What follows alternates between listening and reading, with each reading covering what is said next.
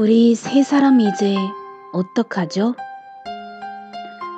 난 3이란 숫자를 좋아해서 많은 것들의 비밀번호가 3333이거나 시내 다니는 33번 버스를 탈 때조차 기분이 좋았어요.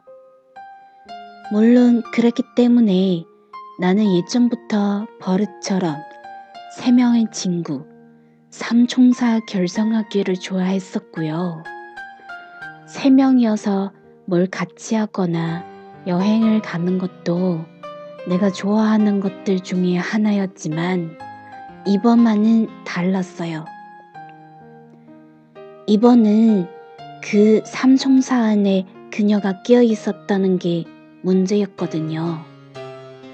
1밖으로 간 여행이었는데 한 여자친구를 사이에 두고 두 남자가 이렇게 신경전을 벌이게 될 줄은 미처 몰랐었거든요. 아니, 제가 먼저였다기보다는 그 친구가 좀 신경 쓰이게 하더라고요. 슈퍼 갈 때도 나 빼고 둘만 가지를 않아.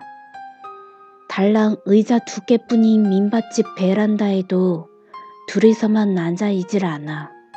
아무튼 조금 그랬어요. 막 화가 났더라고요. 무정이 우리 세 사람을 지켜줄 거라 굳게 믿었던 내가 이상해서 말이죠. 모두 좋게 지내려고 간 여행인데 우린 바보들처럼 한 여자를 두고 서로 신경만 쓰느라 더 피곤해져서 돌아온 꼴이 됐습니다.